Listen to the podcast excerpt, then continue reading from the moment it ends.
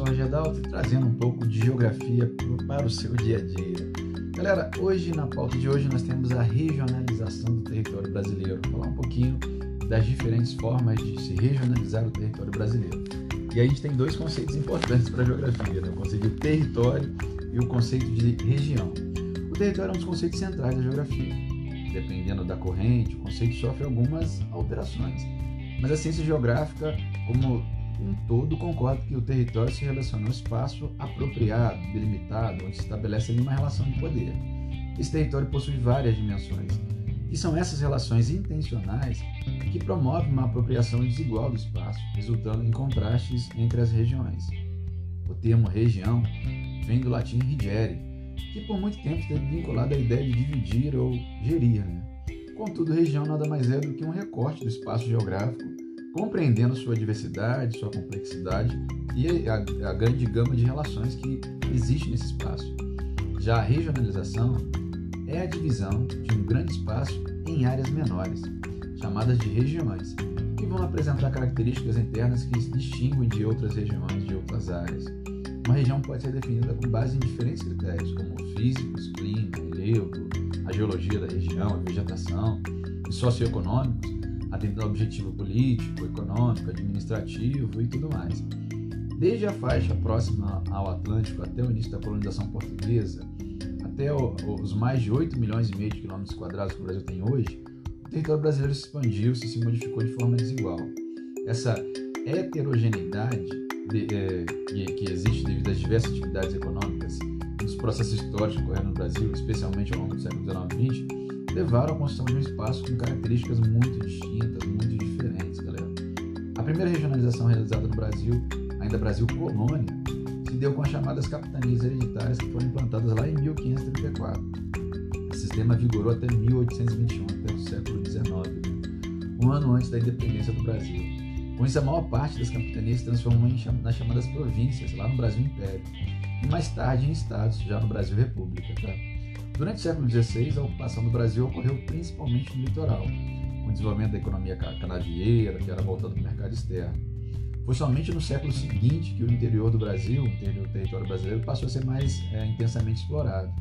Nos períodos imperial, de 1822 a 1889, e o republicano, a partir de 1889, os principais acontecimentos que contribuíram para o povoamento e consequente expansão territorial do Brasil foram a ocupação da Amazônia e do sul do país e as frentes pioneiras além da marcha para o oeste. Essas foram as atividades mais significativas nessa composição formação no território brasileiro. Então é importante entender que dentro desse processo histórico relacionado ao território brasileiro, a construção né, do território brasileiro e a, a construção desse território é, e da sua possível regionalização, atendeu a muitos interesses diferentes, em momentos econômicos diferentes, em momentos políticos diferentes, que vão trazer hoje um Brasil que apresenta características muito distintas e desiguais no seu espaço como todo. Pensando nas atividades econômicas brasileiras no século XIX e XX, a gente falou um pouquinho sobre elas aqui, elas foram importantes para criar essa, esse Brasil heterogêneo que a gente tem hoje. Né? O ciclo da borracha, ele promoveu a ocupação de parte da Amazônia, principalmente por nordestinos, no final do século XIX e início do século XX, ocasionando um rápido povoamento de Manaus e de Belém e a incorporação do Acre ao território brasileiro, que não fazia parte da Acre foi comprado. Com o desenvolvimento da indústria automobilística iniciada na Europa, a borracha tornou-se um produto muito valorizado, que contribuiu para a ocupação da região norte. Então, esse ciclo da borracha foi fundamental para a construção do que hoje tem no espaço da região norte do Brasil. Tá? Muito importante, teve seu apogeu, mas teve também o seu declínio. A marcha para o oeste, já que a gente falou de quatro eventos ali importantes nessa construção do espaço brasileiro. O movimento se caracterizou pela ocupação do Brasil Central, o investimento em transportes, com uma construção de estrada de ferro no noroeste do Brasil, do rodovia é, Belém-Brasília, a fundação de Brasília, a pecuária e posteriormente o cultivo de soja foram fundamentais para o povoamento e o desenvolvimento do centro-oeste do Brasil. Ao longo do século XX, foi muito significativa, principalmente a marcha para o oeste, com a construção de Brasília e com muita coisa no sentido de é, facilitação para o povoamento da região, com a ideia de, de projetos agropecuários, no que ficou conhecido como Marcha para o Oeste, e ajudou a povoar a mais nova das regiões povoadas do Brasil, que é a região centro-oeste do Brasil. as frentes pioneiras, que foram impulsionadas pelo café em direção ao oeste paulista e ao norte do Paraná, nas primeiras décadas do século XX. Essas eh, frentes provocaram um povoamento intenso dessa região e também uma grande urbanização, tá, galera? Então, já mais ligado ao sudeste, parte do sudeste ali, de São Paulo, parte da região sul, que é a região sul ali do Paraná, a gente vai ter ali uma, uma frente pioneiras ligadas ao café que foram significativas para a expansão de marchas urbanas e marchas demográficas. E a criação do gado no sul, que ocorreu na região conhecida como Sete Povos, uh, Sete Povos das Missões, teve início lá no século XVIII. O gado contribuiu para garantir a posse das terras pelos portugueses da região sul, que se tornou uma área fornecedora de produtos da pecuária para a região mineradora do Sudeste, ocorrendo também incentivos para a ocupação é, imigrante nessa região desde lá de Dom João VI, tá galera? Então a criação de gado no, no sul do Brasil é algo já histórico e que também contribuiu muito para as características regionais, as características principalmente do Rio Grande do Sul, né? E, e, e outros estados também, dos três estados, mas principalmente do Rio Grande do Sul, com uma característica muito ligada à agropecuária, uma dinâmica agropecuária. A partir do entendimento dessa lógica, dessa construção de um espaço desigual ao longo do tempo, nós vamos ter diferentes formas de regionalizar e agrupar esse espaço.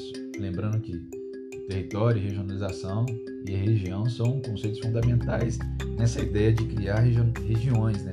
de regionalizar um território, de regionalizar o nosso país. A primeira divisão do Brasil ela só vai ocorrer no século XX, pelo menos em grandes regiões. Né?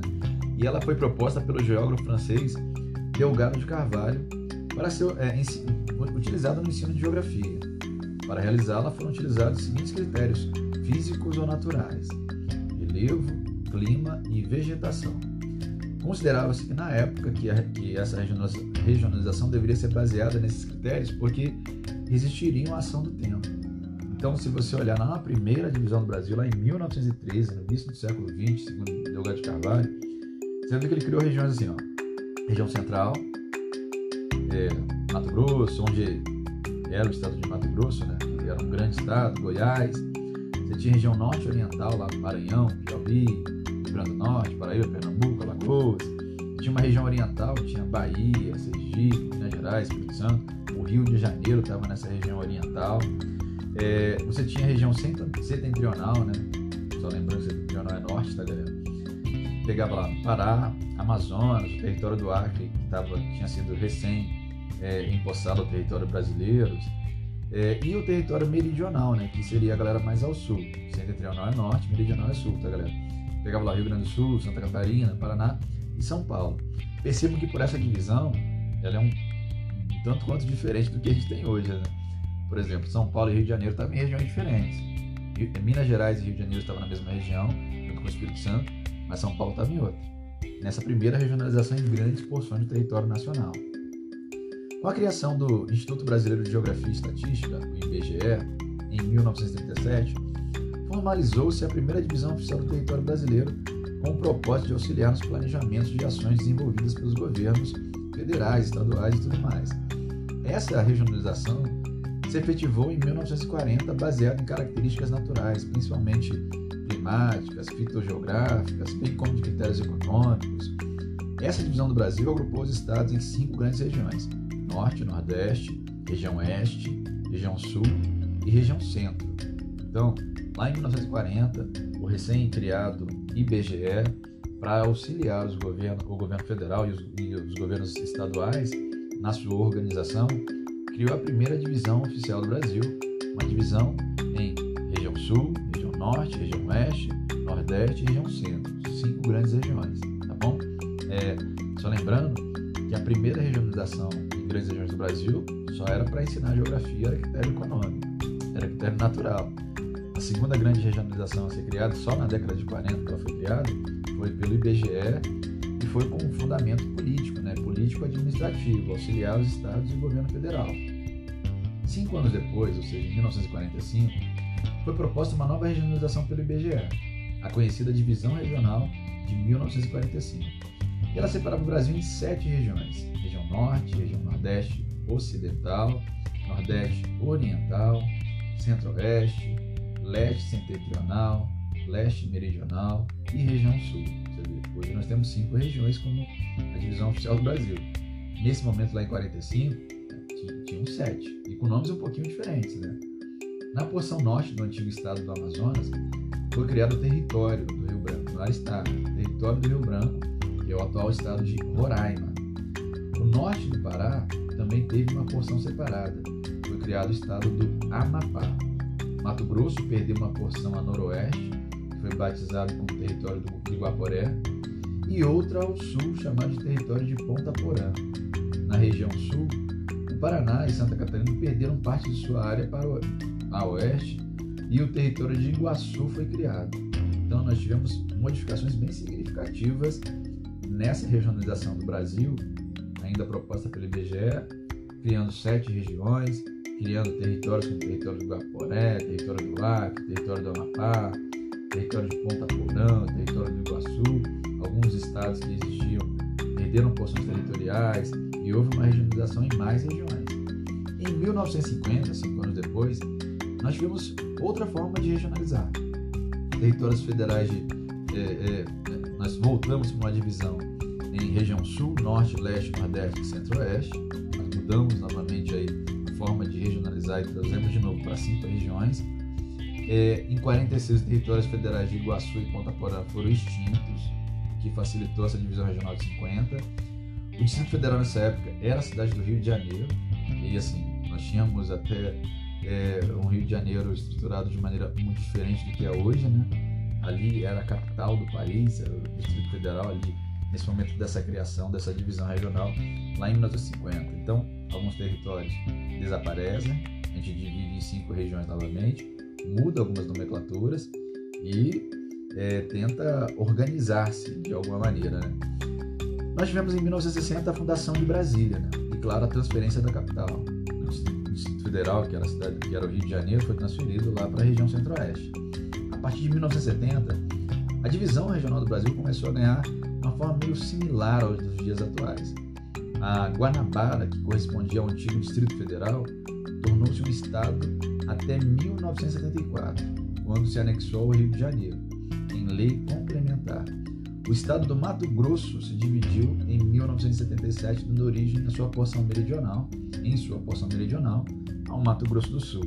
Até 77 só existia um Mato Grosso, a gente divide ali, vira Mato Grosso e Mato Grosso do Sul em 77. Então, o que acontece de grande mudança aqui na década de 60?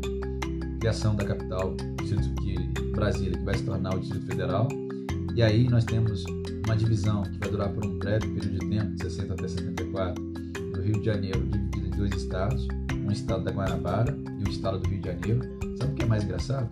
O estado do Rio de Janeiro, no estado do Rio de Janeiro, você não tinha a cidade do Rio de Janeiro.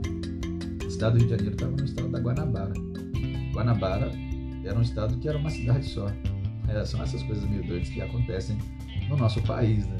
Foi por um período pequeno de tempo, até 74, mas nós tínhamos dois estados. O estado do Rio de Janeiro, que a capital era é, Niterói, e o estado da Guanabara, que é a capital do Rio de Janeiro, e só tinha o Rio de Janeiro. Mas coisas do nosso país e dessas doideiras que o nosso país faz. Né?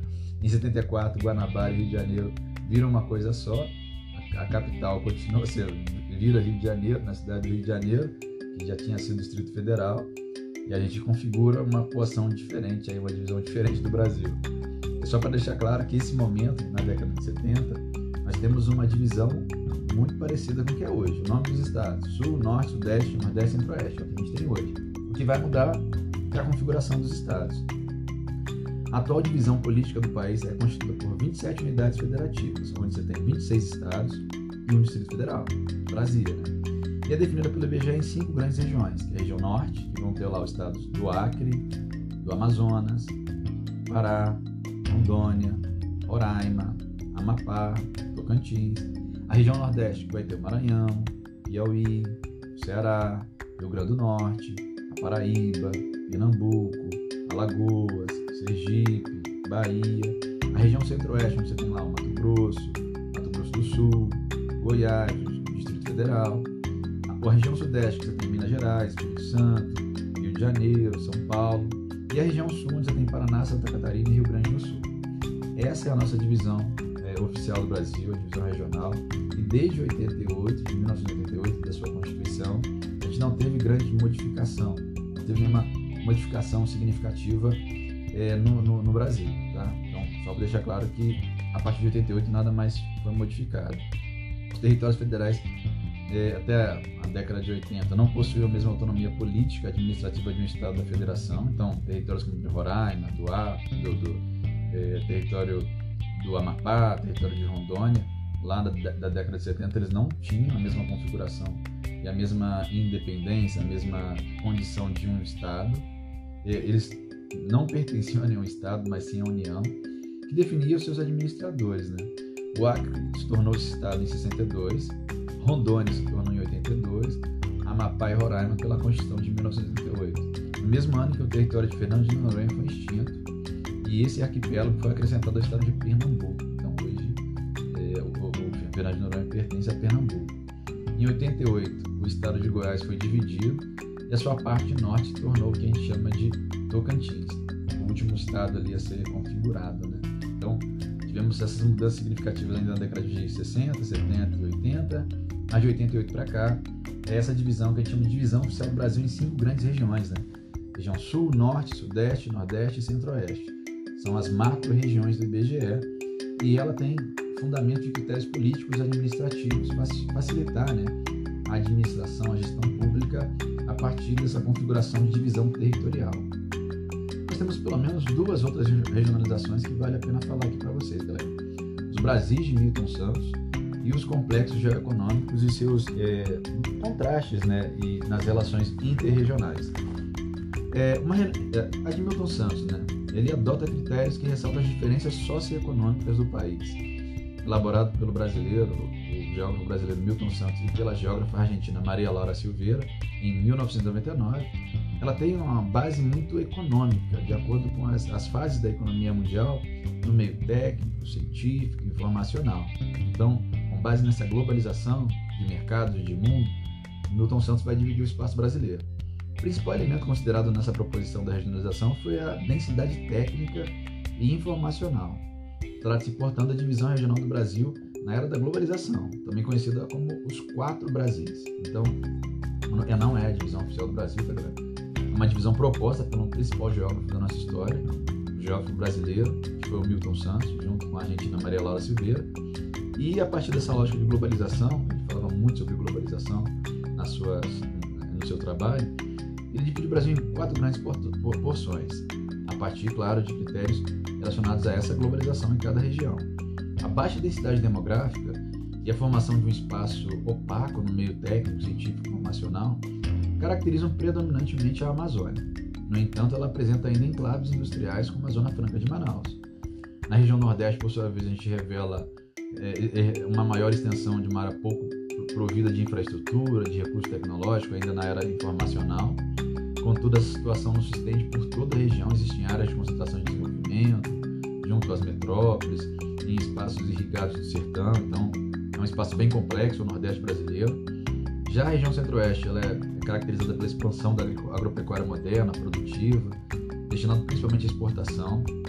E a região que chama de região concentrada, e essa é muito interessante para a gente, é a região, como o próprio nome diz, que caracteriza pela concentração dos principais componentes ali, do meio técnico, do meio científico, informacional, como universidades, sedes de grandes empresas, indústrias, infovias, portos, aeroportos, grandes centros comerciais.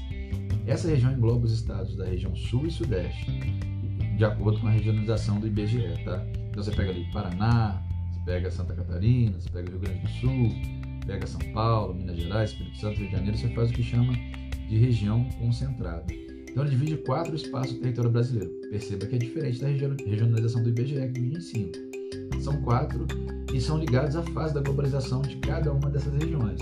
Características demográficas, características de de concentração de recursos, características do espaço como todo econômicas, são muito levadas em consideração nesse Brasil de Milton Santos, que é classificado, foi criado lá em 99. Por último, nós temos os complexos geoeconômicos ou regiões é, é, geoeconômicos, complexos, é, é os complexos regionais. Né? A gente costuma chamar de complexos regionais ou de região geoeconômica. Essa divisão de três Brasis a divisão de complexos regionais é uma divisão geoeconômica elaborada pelo geógrafo Pedro Pincha Geiser lá na década de 60, lá em 1967. Ela estabeleceu três grandes complexos regionais, ou três grandes regiões geoeconômicas, né? Amazônia, Nordeste e Centro-Sul. Essa divisão não considera necessariamente os limites estaduais para a demarcação territorial das regiões. É, condições ambientais, como as características do clima, da distribuição hídrica, processos históricos, políticos, além de diferenciados investimentos em infraestrutura, normalmente explicam as diferenças de desenvolvimento social e econômico no interior de cada região. Ainda que cada um dos três grandes complexos regionais apresente uma diversidade de características, alguns elementos são comuns, alguns elementos comuns né, são identificados em seus territórios. Os critérios adotados para essa divisão regional consideram aspectos naturais e os que se relacionam aos processos históricos de formação do país. Além disso, constata-se uma grande interdependência entre as regiões geoeconômicas. O interessante dessa proposta é que, diferentemente da proposta do IBGE e de Milton Santos, ela considera muitos aspectos, apesar de dividir o Brasil só em três, né? Você vê que tem uma que divide em cinco, outra divide em quatro, outra divide em três. E a partir dessa lógica de divisão em três, ela vai levar vários critérios em consideração e vai permitir que um estado, um mesmo estado, tenha porções em duas regiões diferentes, de acordo com as suas características. Então, há uma diferença bem marcante, bem interessante nesse sentido para as outras regiões, para as outras regionalizações que é a possibilidade do estado, por exemplo, do Tocantins ter um pedaço no Centro-Sul e ter um pedaço na Amazônia. É diferente, né? É, você pegar ali Minas Gerais, Minas Gerais está um pedaço no Centro-Sul, a maior parte, mas o norte de Minas Gerais está dentro do Nordeste. Então você pega o Mato Grosso, tem um pedaço na Amazônia e tem um pedaço dentro do Centro-Sul. Então, nessa regionalização, ó, Maranhão, Maranhão tem um pedaço no Nordeste, um pedaço na Amazônia. Essa regionalização considera vários aspectos que permitem, inclusive, que dentro de um mesmo estado você encontre características tão diferentes, tão, tão distintas, que possam colocar o estado um pedaço numa região e outro pedaço em outra região. Então, galera, hoje é para dar uma ideia geral, uma noção geral de como funciona a regionalização do território brasileiro, principalmente a partir da ótica dessas transformações do lado de 1913, da primeira regionalização, até os dias atuais a divisão oficial é pelo IBGE mesmo, Instituto Brasileiro de Geografia e Estatística, ele é essencial nesse sentido, mas existem outras duas propostas que vale a pena discutir, que são a dos quatro Brasis de Milton Santos e essa divisão de complexos regionais, de regiões geoeconômicas de Pedro Pincha Geiser, que leva em consideração diferentes fatores, tá bom? Gente, a gente fica por aqui. Queria agradecer a sua audiência, sua paciência. Daqui a pouco a gente volta falando mais um pouquinho de geografia para o seu dia a dia. Muito obrigado e até daqui a pouco. Eu fui.